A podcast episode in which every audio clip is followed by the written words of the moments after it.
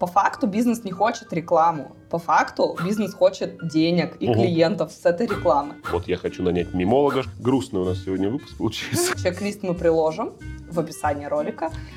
А если золотой ключик, значит будет Дуримар, будет Карабас-Барабас, Мальвина. А для этого есть чек-лист. Всем привет! Я Кирилл Денисов, вы на канале Контур Маркета, и здесь мы рассказываем, как автоматизировать торговлю. А сегодня еще проговорим про работу с персоналом. И сегодня у меня в гостях Анастасия Бесова. Настя, привет. Привет, Кирилл. Привет, привет. Настя у нас была 4 года на фрилансе, а потом 2 года еще работала с заказчиком. И работала она с фрилансерами. Правильно? Прости, Господи. Прости, Господи. Допустим, прости, Господи. А, сегодня мы с Настей поговорим про такую замечательную тему, которую можно охарактеризовать практически как бабочку, которую, если сильно сжать, эта бабочка улетит как кому-нибудь еще, к какому-нибудь другому заказчику. А если сильно расслабить руку, то эта бабочка продолбается эти дедлайны. Сегодня говорим про фриланс. И начнем мы с Блица. Я тебе буду задавать вопросы, ты можешь э, на них отвечать коротко, не коротко. Давай с тобой посмотрим. Первый вопрос. Нанять сотрудника по трудовому договору или отдать заказ фрилансеру?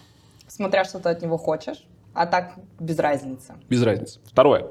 Главное преимущество исполнителей фрилансеров. Смотря что ты от них хочешь. Да.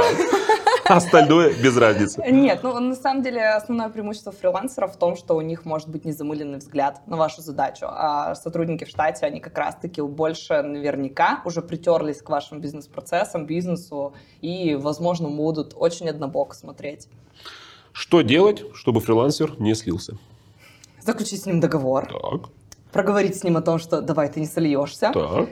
и ждать, молиться, верить, все. И все. И все. Теперь давай, у нас Блиц с тобой закончился, давай с тобой начнем приблизительно все, что мы с тобой только что обсуждали на Блице, но уже более-менее подробно давай. рассказывать. Давай начнем с самых основ, самое-самое поверхностное. Что такое фриланс, зачем он нужен, как вообще с ним работают?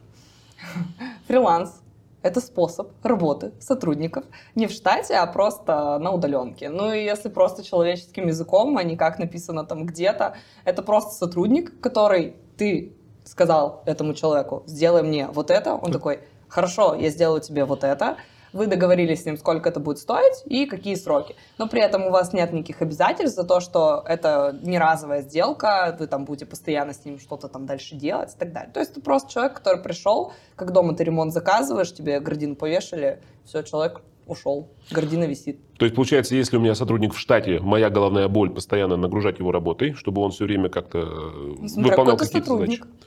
Тоже верно. А если у меня фрилансер, то по факту он взялся за какой-то объем задач, выполнил, и дальше мы с ним Да, и ушел, просто ушел, и все. Отлично, давай с тобой э, поговорим про задачи. Какие вообще задачи можно отдавать фрилансерам, если какой-то, условно говоря, пул, что вот это вот 100% фрилансеру, а вот это вот можно отдавать тому, кто Слушай, штате? да любой. На самом деле зависит от того, э, надо вообще понять, что ты хочешь от фрилансера. Большинство, мы еще в Блице или не в Блице? Мы уже не в Блице. А мы уже не в Блице. Да. А, большинство бизнесов нанимают людей, без разницы, в штат это фриланс или вообще просто кто-то по-дружески тебе что-то делает, без понимания, зачем они это делают. Угу. Ну, то есть, вот, допустим, у тебя есть магазин, так. А, назовем его «Зеленочка». Отлично. Зеленочка ни на что не похожа. Да. А зеленочка. И у тебя есть конкурент. Так. А... Йод. Йод. Почему бы и нет, так? Йод.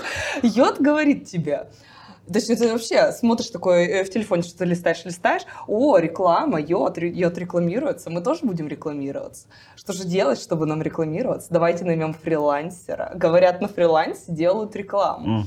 А, мы взяли себе, собственно, штат фрилансера в понимании того, что нам нужна реклама, а по факту тебе реклама не нужна. Угу. И ты не знаешь, вообще это тот магазин, который твой конкурент, он рекламится для чего? Осознанно он это делает или просто тоже там посмотрел, что это очень интересно, все сейчас запускают рекламу, нам тоже надо, наймем фрилансера. А, и это самая большая боль бизнеса в том, что они нанимают людей без разницы в штат, это фриланс, без понимания, зачем они их нанимают. Угу. И потом вот как раз-таки начинается история о том, что мне надо придумать, что этот человек будет делать, а потом прошло два месяца, оказывается, уже у него и нет задачи у этого сотрудника, все, он как бы сделал все, что, хот... ну, что я от него хотел. И дальше никакого развития не происходит. Но если мы с тобой говорим про фрилансеров, получается, что э, бывают же случаи, когда я нанимал человека, потом понял, что он хорошо работает, еще раз его взял на задачу, угу. потом еще, и потом пойдем ко мне в штат. Беру а его в штат. почему ты решил его взять в штат?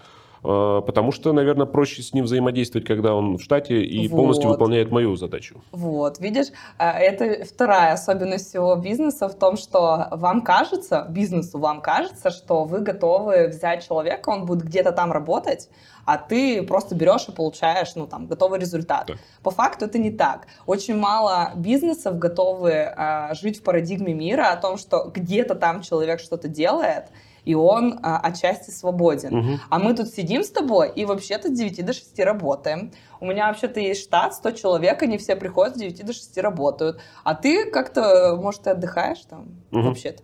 И люди хотят, а, бизнесмены, особенно владельцы бизнеса, они хотят контролить, очень жестко контролить всех сотрудников, потому что это такой атрибут руководителя, что он хочет контролировать. Угу. Он даже, ну, даже некоторые бизнесмены открывают бизнес вообще-то для того, чтобы у них были сотрудники, и вообще-то они хотят просто ими руководить. Без разницы, что они будут делать. И вот как раз-таки то, что ты говоришь, а давай возьмем его в штат, подходит под то, что, возможно, ну да, там есть сценарий, когда у него действительно становится какая-то большая загрузка, ты готов ему другие задачи дать, а по факту, ну вот на моем опыте 4 года, возможно, я что-то про это знаю, угу. а, люди хотят взять тебя в штат, чтобы четко понимать, ты точно вообще работаешь? И ну, все. И все, да. И э, даже некоторые заказчики, когда ты с ними долго работаешь, у меня вот так сложилось, то, что э, было два клиента, с которыми я работал почти два года. Угу. И в какой-то момент, наверное, спустя полгода, переходит общение в сторону того, что границы стираются, и заказчик начинает себя воспринимать как штатного сотрудника. Угу. Ну, то есть он тебе спрашивает, а, слушай, ну вот там надо будет сделать вот это, а сколько времени тебе это займет? А есть ли у тебя какие-то другие проекты? А вот если ты другие проекты делаешь, а мой проект пострадает от того, что ты вот там делаешь, а вот мне не делаешь? И то есть как бы эта видимость, она очень быстро ну, стирается. И когда ты, допустим, начинаешь только во фрилансе, тебе очень сложно сказать человеку нет. Слушай, все, короче, мы вообще-то тут с тобой договаривались когда-то полгода назад. Нет, вы уже переходите там в какую-то другую область общения. И вот поэтому, наверное, не знаю, насколько э, бизнес, когда нанимает фрилансера, понимает, кого он берет на работу, что угу. этот сотрудник не в штате, э, и то, что ты не будешь его контролировать, как контролируешь тех, кто сидит у тебя здесь, ты можешь посмотреть, что он там в компьютерах делает. Угу. А, и то, что ты платишь ему зарплату просто за готовый результат. Вот, не все готовы за это платить. Давай тогда э, остановимся на теме, вот если условно мне нужно взять человека, и вот ты говоришь, что у бизнеса очень много бывает проблем, когда не понимает вообще, да. что надо делать. Есть ли какой-то чек-лист, может быть, какой-то пул вопросов, которые надо вначале задать, чтобы потом понять, так, это мне надо отдать на фриланс, это, вообще нужна ли мне эта задача, кто ее будет выполнять, фриланс или, или штатный сотрудник, и как дальше с ней работать? Вот давай придем к примеру рекламы. Ну, давай. то есть а, а, мы с тобой говорили, вот я хочу рекламу. По факту бизнес не хочет рекламу. По факту бизнес хочет денег и угу. клиентов с этой рекламы.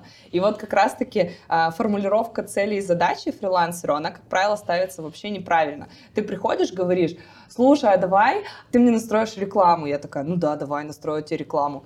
А, потом мы с тобой все запустились, ты заплатил мне денег, а, прошел месяц, ты мне спрашиваешь, блин, классно, а что рекламу-то запустили, а клиентов-то у меня больше не стало? Я тебе говорю, так в смысле, ты мне сказал запусти рекламу, я тебе запустила. Разговора про клиентов не было. Угу. И вот это вот заблуждение бизнеса в том, что ты, когда доносишь свою мысль заказчику, он будет разбираться, что ты реально от него хочешь, это неправильно. Угу. И когда ты э, вообще изначально ставишь вот эту вот цель, что будет делать человек без разницы, где он в штате или фриланс, ты должен понимать конечный результат. И э, вот на моем, опять же, опыте, за все четыре года было пару заказчиков, которые ставили очень жесткие рамки в плане того, что мы настраиваем рекламу, вам нужно привести 20 клиентов в неделю. Угу. Так, таких формулировок никто не ставит. Ставят формулировки из серии «У нас есть такой бюджет, ну, короче, вот там надо запуститься, посмотрим, как пойдет». Естественно, когда ты фрилансер, у тебя нет четких а, пониманий, там, ну, ты ничем не рискуешь. Угу. Ну, то есть ты, короче, вот тебе заплатили денег, ты ничем не рискуешь, очень сложно проверить твою работу, потому что, скорее всего, ты ничего не понимаешь, и как это там запустить, ну, вряд ли, да, раз ты уж сам это не делаешь, наверное, ты ничего не понимаешь, ну, либо не хочешь это угу. делать. А, а вот, кстати, тех заказчиков, которые реально понимают, их очень мало. И а, тут нужно понимать, хочешь ли ты в этом разбираться, чтобы ставить задачи фрилансеру, Так. либо ты идешь в агентство и говоришь о том, что у меня есть там а, задача настроить рекламу, они уже что-то с тобой начинают раскапывать дальше, что за этим кроется. Ну, если такое нормальное агентство, есть и другие. Мгм. И э, получается так, что вот как раз-таки заказчикам очень важно стать экспертами в том, что они хотят дальше. И получается так, что все начинается с осознанности твоего Мгм. бизнеса.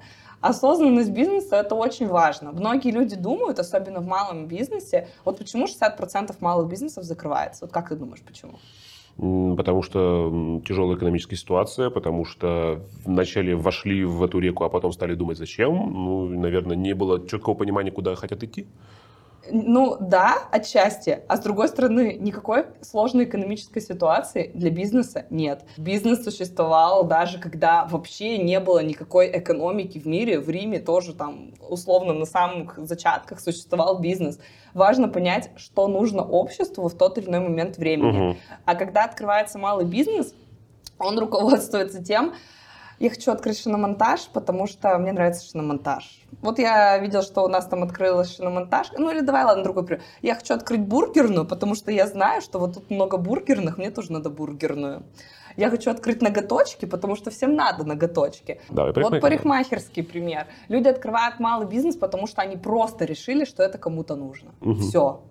Вот ты решил, что это кому-то нужно, ты открываешь. И потом ты начинаешь что-то пытаться с этим сделать. Так. Ты открыл ноготочки и думаешь, а кого я буду на эти ноготочки приглашать? Ну, наверное, надо рекламу, чтобы ее настроить, там вот это все. Ты не задумываешься, а сколько тебе денег надо потратить, чтобы привести хотя бы одного клиента? Мгм. Ты не задумываешься о том, что есть там реклама таргетированная, а есть просто сарафанное радио. И конкретно в твоем бизнесе, возможно, не нужна никакая таргетированная реклама. Тебе нужен мужчина, который вот так вот будет махать рукой у входа и Мгм. приглашать тебя в зеленочку, опять же. Мгм. И все. И э, получается, малый бизнес идет вот по стадии того, что я так решил, Так. и я это делаю. Очень сложно им воспринимать, что тебе говорят со стороны, потому что малый бизнес это я. Мгм. Малый бизнес это я, а если пришел ты и говоришь, что, ну, короче, ты какой-то не очень, у тебя все не так, а давай э, мы тебя под каре подстрижем. Вот у тебя сейчас волосы как бы вот э, по поясницу, а надо под каре. И тебе очень сложно просто принять о том, что будет по-другому. А, И вот эта вот проблема малого бизнеса, осознанности того, что не надо делать так, как я хочу, вот из нее вытекает о том, что я нанимаю сотрудников в штат, не понимая зачем, я нанимаю фрилансеров, не понимая зачем, я вообще просто вкладываюсь в то, что я не уверен и не знаю. Ну или, может быть, уверен, но не знаю. Уверена, не знаю, да. Ну, А- тоже может быть. Отлично. То есть должно быть в любом случае какое-то понимание, для кого ты это делаешь. Да. По- Потом у тебя будет э, сразу же понимание, как это правильно сделать, Да. и потом какими силами. У Надо тебя может быть, э, у тебя лично может не быть такого понимания, но у тебя будет понимание о том, что мне нужны люди, которые помогут мне определиться в этом. И вот это правильная формулировка. Не нужно бояться сказать, что я не знаю. Мгм. Очень малый бизнес, ты, особенно когда с ними начинаешь разговаривать, там, ну, какие-то там специфические вопросы, а, типа там, я не знаю, ну, я щас никакие конкретные примеры из своей жизни не буду приводить, буду такие абстрактные. А, ты начинаешь спрашивать, вот, слушайте, у вас, короче, есть производство лаков для ногтей, Отлично. а сколько у вас там в вашем составе такого-то компонента? Ну вот я вот так посмотрел там по рынку, по конкурентам, они что-то пишут, а вы не пишете, а сколько? Они такие, ну это не важная информация. Это не надо никому, это давайте не будем про это рассказывать. А почему? Потому что они сами не знают. Мгм. И им просто стрёмно сказать, что они не знают. Потому что они же эксперты, а ты какой-то фрилансер. Ну, может быть, в этом случае действительно вот информация про то, какое содержание в процентной вот, вот этой части в Оно может влаге. быть важно Мгм. А для кто- клиента. Для клиента. Для клиента. То есть мы опять выходим из того, что изначально нужно понимать, кто твой клиент и как с ним опять работать. да. Несколько с другой стороны зайдем. А на фрилансе у нас Росстат пишет, что работают порядка 20% всех э, со- со- сотрудников потенциальных, которые вообще в России есть. Что это за специальности, кто вообще уходит в фриланс, какие-то, может быть, есть основные блоки, что вот здесь по-любому будет очень много фрилансеров. Вот давай э, начнем с портрета фрилансера, который бытует в обществе. Это человек, который живет где-то там, у моря. У моря это обязательно атрибут. Так. Он сидит на пляже. Какого-то конкретного моря. Или вообще. Неважно, может, может, воображаемого пока что. Он сидит у моря, пьет коктейль и час в день делает какие-то задачи. А потом ему платят миллион. Отлично. Вот это вот фрилансер. Я уже хочу быть фрилансером. Ты хочешь быть фрилансером? Абсолютно. А вот поэтому люди хотят быть фрилансерами, потому что у них есть такое мнение. А на самом деле фриланс это вообще не про это. Фриланс, а, не для всех. Фриланс, б, не так уж и высоко оплачиваемый. Фриланс, в, это абсолютная нестабильность и непонимание, что будет дальше. Мгм. И вот по всем этим пунктам а, надо понимать, что люди не готовы к этому. И лично ты, когда идешь во фриланс, должен понимать о том, что это не такая сказка, которую тебе нарисовали. Тебе надо будет работать. И все твои иллюзии а, разбиваются об то, что, оказывается, там надо работать. Оказывается, когда тебе там сказали, условно говоря, что нет никакого там ограничения и срока, все равно есть дедлайн, когда тебе надо делать. И из-за того, что у фрилансеров есть несколько там задач, чтобы зарабатывать, Мгм. тебе, скорее всего, надо несколько проектов вести. А, ты не можешь лично ты распределить время. Сколько тебе надо времени тратить на это, сколько на это, сколько на это. Поэтому, когда малый бизнес говорит, а почему вы не укладываетесь в сроки? Потому что фрилансер не умеет их распределять. У него нет никакого руководителя, он же сидит на пляже. Ну как, казалось бы. Ну а по да. факту он сидит дома. И плачет. И, пла- ну, и думает, что не надо реветь. Что не надо вредить. Хорошо. А, Если мы говорим про... Все-таки я тебе еще раз э, выведу на группы. Давай. Творческие профессии, Творческие, э, значит, мгм. всякие разные айтишники. э, Какие-то у них есть а- а- особенности, кроме того, что творчество, это, условно говоря, не всегда пишешь великую картину 25 лет, и тебя снабжает какой-нибудь очень бо- богатый человек. А Какие особенности есть у группы, условно говоря, дизайнеров творческих, вот всяких таких? Какие особенности есть у всех товарищей, которые связаны с э, клавиатурой, то есть там СММщики, айтишники и прочее? Творческие профессии, какие-то прикладные. Творческие проце- профессии, люди, которые туда идут во фриланс в творческих профессиях, им кажется, что там будет очень много свободы. И дизайнеры очень часто, а, когда они только вот там, допустим, вышли из института, когда им рассказывали о том, что вы будете творить, вы будете делать все, как вам нравится, а, разбиваются об то, что оказывается нет, оказывается есть целевая аудитория, которая не хочет твой красный фон, она хочет зеленый. А, Есть целевая аудитория, которая не понимает твои картинки, которые ты рисуешь. И а, заказчик, который к тебе приходит и платит деньги, он выбирает путь, который тебе может не нравиться. И вот творческим профессиям, почему они идут во фриланс, им кажется, что они там могут делать все, что хотят. По факту это не так. Э, Ты хоть в штате, хоть э, где-то будешь делать так, как нужно клиенту. Мгм. И вот как раз-таки особенность главная в том, чтобы заказчик смог правильно а, поставить а, какое-то техническое задание творческому человеку. Творческому человеку очень сложно адаптировать свое представление, как я вижу и как красиво, под то, как хочет аудитория и как она видит. Ну, если это не эксперт. А, Ну, во фрилансе почему-то так сложилось, то, что люди, а, как правило, либо там среднего уровня, либо ниже среднего, ну, и в редких случаях высокого. Когда ты уже выходишь на высокий уровень, ты начинаешь задумываться о том, что, а может, мне надо пойти в какое-нибудь крутое креативное агентство, и зачем мне фриланс? Там и так будут мне разрешать работать удаленно. И вот, получается, ты э, сталкиваешься с не готовыми к критике людьми творческими, и заказчик, вот как правило, не может найти этот коннект с Мгм. творческим человеком. Вот это сложно. Если мы говорим про прикладные вещи... А прикладные вещи очень просто. Ну, то есть, допустим, ну как просто. А, у тебя есть дом, Так. мне надо построить дом. Кажется, вот, пожалуйста, тебе рисуем, делаем, принимаем. Потом по факту получается, на картинке красиво, пришли что-то вообще не так, потом принимаем, а жить там невозможно. И тебе снова надо уходить в то, что тебе надо либо разбираться, как это вообще все устроено и нормально ли это сделано, либо нанять прораба, который Мгм. будет это контролировать, опять же. И, а если говорить про IT-специальности, вообще заказчикам очень сложно понять порой, за что они платят. Мгм. И вот когда они не понимают, за что они платят, им кажется, им кажется, слушайте, мне надо сделать приложение, сколько вы за это хотите? Ну, такой айтишник говорит, «Э, ну, полтора миллиона. В смысле полтора миллиона? Вы что, с ума сошли? Мне надо за 10 тысяч. Мгм. Мне надо за 10 тысяч. И, и- а, за что, а за что вы такие деньги берете? И когда ты не в контексте, тебе вообще непонятно, что ты платишь. И вот как раз-таки сущность, э, сложность вообще в том, что а если ты не понимаешь, как правильно ставить ТЗ, ты очень часто можешь менять фрилансеров и кого-то нового искать, просто тебе будет казаться, что все вообще какие-то не такие. Мгм. Я ищу уже, не знаю, год, и все вообще какие-то странные фрилансеры. Ну, наверное, там в их фрилансерском мире ничего не умеют. По факту это ты просто неправильно там условно можешь форматировать то, что ты это не хочешь. Вот. И главная конкретно разница в творческих и прикладных специальностях. В творческих э, сложнее донести человеку о том, что как нужно сделать, а в прикладных проверить, что это реально так сделано, как ты изначально планировал. Отлично.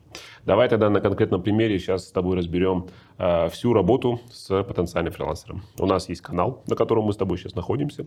Нам нужно его срочно продвигать. Мне нужен человек по профессии мимолог. Вот я хочу нанять мимолога, чтобы он продвигал мой, мой канал.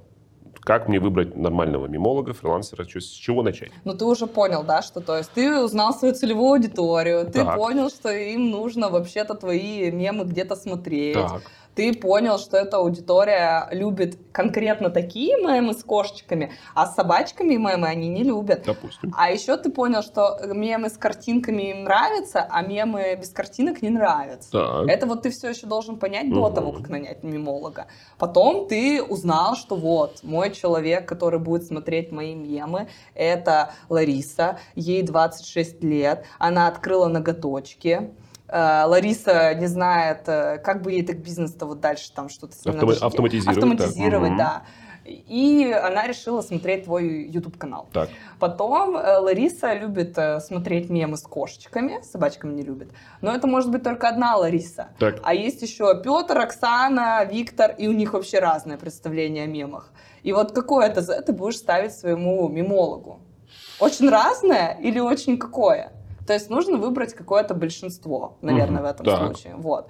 А мы переходим к стадии того, что да, есть какие-то единичные случаи, которые не понравятся, которым очень зайдет, а есть какая-то средняя аудитория, которым нравится примерно вот это. Так.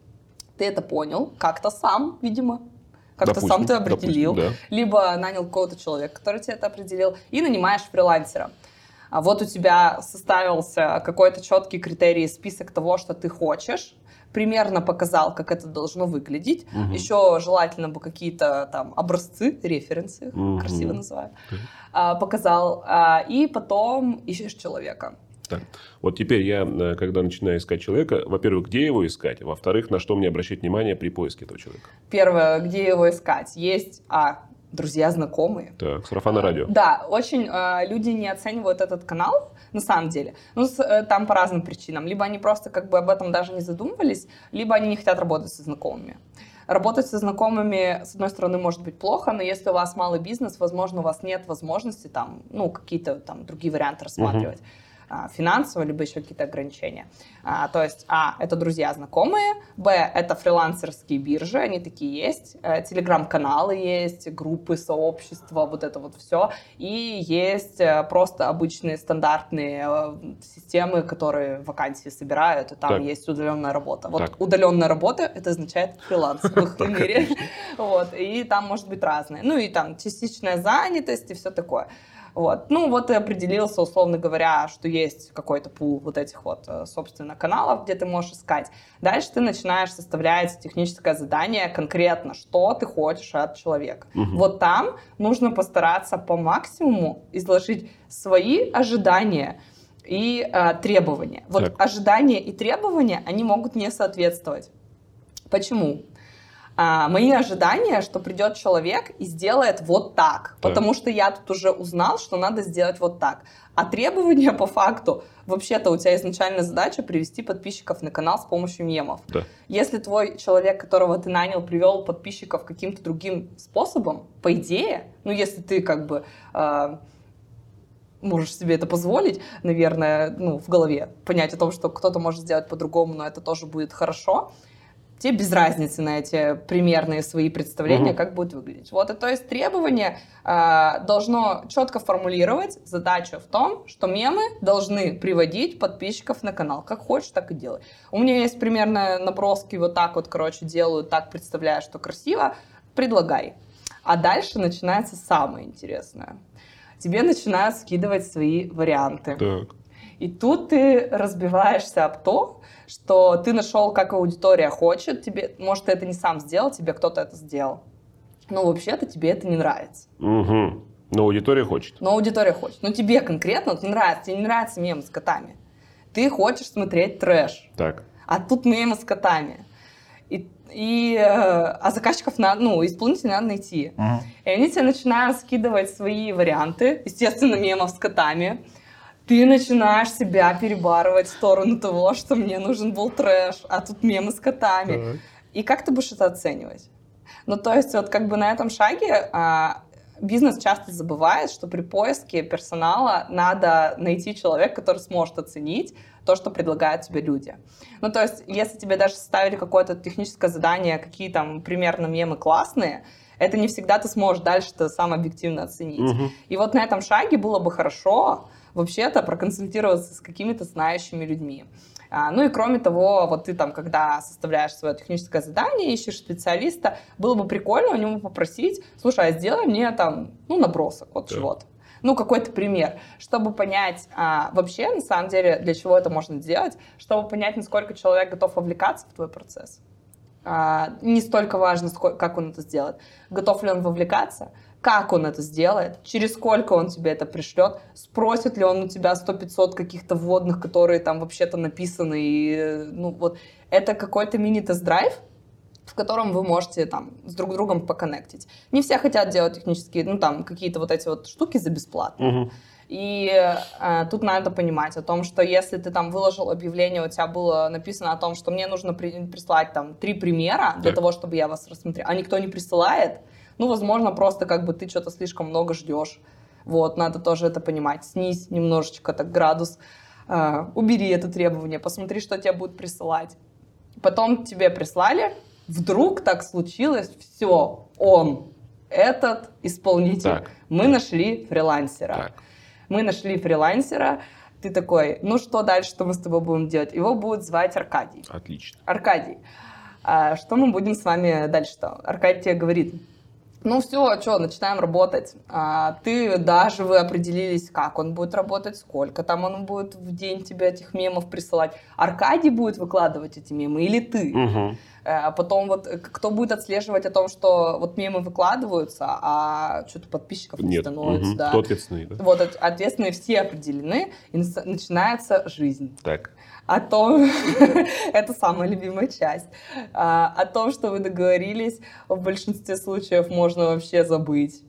Потому что а, фриланс — это такая штука, в которой, если вы еще особенно работаете не по договору, если этот человек просто частное лицо, он не ИП, он не, как- никто, вообще просто никто, ну вот, ну как никто, ну, фрилансер, Фрилансер, да. Фрилансер, да. А, он э, несет очень мало ответственности. И тут, получается, может получиться такая история, что у него где-то стало выгоднее работать, чем у тебя. И вот Аркадий тебе пять дней классно скидывал мемы, а потом перестал. Отлично. И тут бизнес сталкивается с тем, что текучка, которая может начаться непредсказуемо, тебе ее нечем перекрывать. Потому что у тебя был один мемолог, которого ты ня- нанял в штат, ну, есть там какие-то еще, но они тебе не подошли, Мгм. и вот ты одного нанял. Э, плана Б нет. И вот этот, когда у тебя плана Б нет, потому что, ну, фрилансер же, я, я же думал, что он будет ответственным, мы же с ним все обсудили. Так. А, вот этот риск надо учитывать. Ну, то есть, когда человек приходит к тебе в офис, ну, наверное, да, ему все-таки тут какие-то накладываются обязательства, он ходит в офис, ему надо доехать, ну, вот он условно изначально соглашается на эту работу. Во фрилансе у него гораздо меньше перед тобой обязанностей, гораздо проще слиться. И бизнесу важно это понимать на старте, что нужно э, иметь про запас хотя бы там 3-4-5 вариантов еще дополнительных. Если ты посмотрел все резюме, тебе понравился только один человек, он был классный, все остальные были не очень, не надо их откидывать. Что делать э, все-таки? Э, есть ли какой-то м, порядок действий, если человек все-таки слился, а мы с ним договорились? Да нет И, условно никакого. говоря, Ну, как? Я тебе могу рассказать о том, что ты можешь ему сказать. Аркадий, мы же с тобой договаривались, я тебе звоню, мы с тобой договаривались, пожалуйста, ответь, Аркадий. Ну, по факту, ну что ты сделаешь? Ты находишься там, я не знаю, в Екатеринбурге, он находится в Турции. так. Ну, ты поедешь к нему домой? Ну, что ты сделаешь? Да ничего. Вдруг я что-то могу сделать там как-то. Ну, ты можешь с ним попробовать выйти на связь, попробовать объяснить там какую-то там условную о том, что мы с тобой договаривались, давай вернемся в рамки трудовых наших с тобой обязанностей. Пускай они там были либо личные, либо в рамках договора мы с тобой все-таки начали там трудиться и общаться. Но это, наверное, такая же история о том, что ты нанял человека в штат, он не пришел. Ну, что ты будешь делать? Ничего. Ну да. Ничего. Грустный у нас сегодня выпуск получился. Это прям вообще. Давай с тобой тогда для финалочки э, скажем э, основные блоки, что необходимо, то есть там, где про осознанность, как правильно выбирать, как правильно, э, на что обращать внимание, и, может быть, есть какие-то основные, там, не знаю, чек-листы, какие-то основные вопросы, как, как, как правильно подойти к выбору фрилансера. Да, бонус. Начнем с бонуса. Давай. Неожиданно начнем с бонуса. А, Когда мы готовились к этому ролику, я подумала, что бизнесу очень сложно будет понять из всего, что мы с тобой сейчас поговорили, а что мне надо делать. И когда ты смотришь видео до конца, ты такой остаешься один на один с собой и с этим миром, и очень непонятно что. И а, мы постарались, подготовили чек-лист, в котором четко написано шаг один такой-то, шаг два такой-то, шаг три такой-то. Это не гарантирует никакого успеха. Мы не говорим о том, что вот ты конкретно это сделаешь, у тебя будут деньги. Мы здесь не про инфо-цыганство, мы здесь про нормальный человеческий бизнес и, в общем-то, как он работает. Поэтому чек-лист мы приложим в описании ролика. Каждый его себе скачает обязательно. Мы проверим. Мы не проверим, Мы можете не не проверим. скачивать. Вы наши фрилансеры. Мы ничего не- не можем никак вообще на вас повлиять. Так, И чек-лист. все, и обязательно посмотрит, что ему надо конкретно делать. Но если говорить очень верхнеуровнево и очень обобщенно, шаг один — определиться с тем, что ты хочешь конкретно в своем бизнесе делать. Ты открыл бизнес, и что будет дальше? Что будет завтра? Что будет через неделю? Что будет через месяц? Что будет через год? А, Когда ты малый бизнес, ты, как правило, скорее всего, не хочешь про это думать, но надо. Мгм. Потом ты понял о том, что вот это я могу делать сам, а вот тут я что-то ничего не понимаю. А, очень важно понять и честно себе ответить на те вопросы, где я ничего не понимаю. Или не хочу это делать сам. Мгм. А, поняли? Вот конкретно вот это вот из всего вот этого, что у меня есть в бизнесе, вот эту часть я либо а, не хочу делать сам, либо мне ничего не понимаю. Конкретно на эту часть ищу себе людей. Фриланс, штат, по дружбе. По-братски. по- По-братски. Да. А, Потом конкретно из этой части начинаю отделять а, мух от слонов. Ну, условно говоря, мне надо повешать шторы, чтобы было красиво и солнце не сжигало моих посетителей, а а надо настроить рекламу, и это, наверное, какие-то разные задачи. Ну, наверное, один человек не справится, и будем кого-то разного искать. А, ты определил, что из вот такого кусочка у тебя, оказывается, есть еще там 10 каких-то подзадач.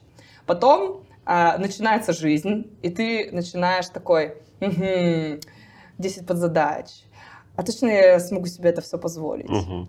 Смогу ли я на это все вообще-то потратить деньги? Очень классно, что я хочу себе запустить рекламу, а оказывается, она стоит денег, и люди что-то не хотят за тысячу рублей работать со мной месяц. А, и э, твой круг э, вот того, что ты реально можешь себе позволить, как правило, еще сужается. Мгм. И потом остается та часть, вот реальная, которую надо как-то определить. Ну, условно говоря, ты понял о том, что шторы я себе могу позволить, ну и рекламу, наверное, ну давай что-то другое для примера приведем.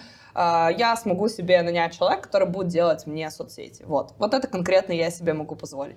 А, Я себе готов позволить двух специалистов. Ну, решил, что на фрилансе это будет дешевле. Посмотрел рынок труда. Вот штатный специалист стоит столько-то, а фрилансер стоит столько-то. Плюс к штатному специалисту нужно офис ему что-то там оплачивать. Обеды, прости, ну, где-то там он тоже есть. Вот это все. А фрилансер, он там сам дома поест, попьет, спать ляжет. Все, у него все классно, выбираю себе фрилансера. А, Начинаю думать а что он должен делать, вот как мы с тобой говорили. Конкретно ставлю перед собой цель, что из вот той соцсети, которую я хочу себе сделать, у меня там к концу года должно быть столько-то подписчиков. Эти подписчики мне нужны для того, чтобы они стали клиентами. Из 100 подписчиков у меня хотя бы один клиент должен быть конкретный. А, и вот именно в такой формулировке двигаться дальше, потому что я хочу подписчиков для того, чтобы Потом начинаю понимать, а вот эти подписчики, их реально в таком количестве, ну, вот как бы вообще получить? Потому что твои э, ожидания могут не совпасть. И вот как раз-таки там следующее, что тебе надо сделать, оценить на объективность вот этого всего, что ты себе запланировал. Оцениваешь на объективность, посоветовался, может быть, с теми людьми, которых ты приглашаешь на фриланс, сказал, слушай, за месяц 100 подписчиков не сделаешь?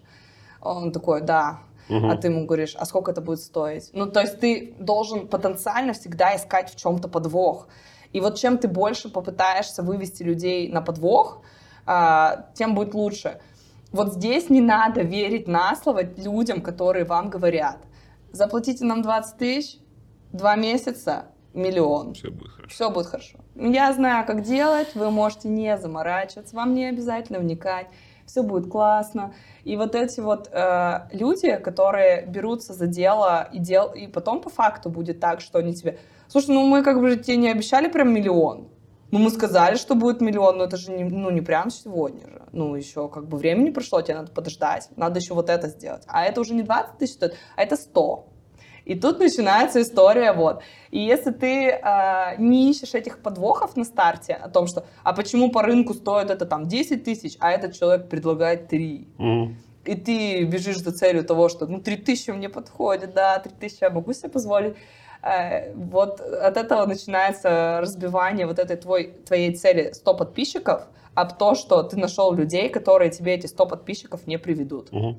Вот, ну, допустим, ты нашел того человека, который тебе гарантировал какой-то результат, на который ты метишь, ты взвесил все риски, понял, что ты готов, если что, там, не знаю, вот месяц человек у тебя работает, 100 а, подписчиков не прошло, ты готов еще, еще месяц ему дать. Ну, там разное может случиться. А, прошел еще месяц, человек не готов, ну, или не делать свои обязанности, ищешь нового. И то есть, получается, а, переходишь ты к стадии того, что когда делать какие-то задачи уже конкретные, ты должен для себя определить уровень того, сколько ты готов это терпеть. Сколько ты готов... Хватит это терпеть. Не хватит, не хватит, не хватит это, терпеть. терпеть, не хватит. Условно говоря о том, что а, сколько ты готов оплачивать человека, если там в первый месяц не получилось, сколько ты готов потратить еще своего времени, чтобы нанять еще людей. И вот только когда ты понял, вот после всего вот этого, что у тебя точно все вот эти э, шаги говорят о том, что тебе нужен фрилансер, нанимай фрилансера. Представляешь? Класс, мне очень нравится. Я думаю, на этом мы можем, в принципе, сегодня заканчивать наш выпуск. Настя у нас сегодня говорила, казалось бы, про фрилансеров, но на самом деле получилось про осознанность. Чем да. больше будет осознанности, чем больше будет, будет понимания, что ты хочешь, что хочет твой клиент, что ты хочешь от своего сотрудника либо фрилансера, тем больше будет в мире счастья, и каждый будет заниматься своими делами. Фрилансеры на самом деле бывают просто недооцененные, ну, какие-то классные специалисты. Вот реально. Они просто почему-то... Например? Например, вот в дизайне я вам сейчас приведу конкретный пример, тебе, Кирилл, конкретно. А, люди идут во фриланс, потому что им кажется, что у них недостаточно опыта чтобы их взяли в хорошую компанию. Они идут, чтобы набрать туда кейсов, чтобы там сказать о том, что у меня вот такой багаж портфолио, а по факту они просто классные специалисты, которые боятся устроиться на работу и они недооценивают себя а, и просят свои услуги реально гораздо меньше. И если ты нашел такой золотой ключик uh-huh. во фрилансе, золотой ключик во фрилансе, э, нужно им воспользоваться. И это реально классный шанс. Вот все, что бы я ни говорила, такие люди есть во фрилансе. Они просто прикольные специалисты, которые могут сделать тебе классно, если ты их направишь. Вот. А если золотой ключик, значит будет Дуримар, будет Карабас-Барабас, Мальвина. А для этого есть чек-лист.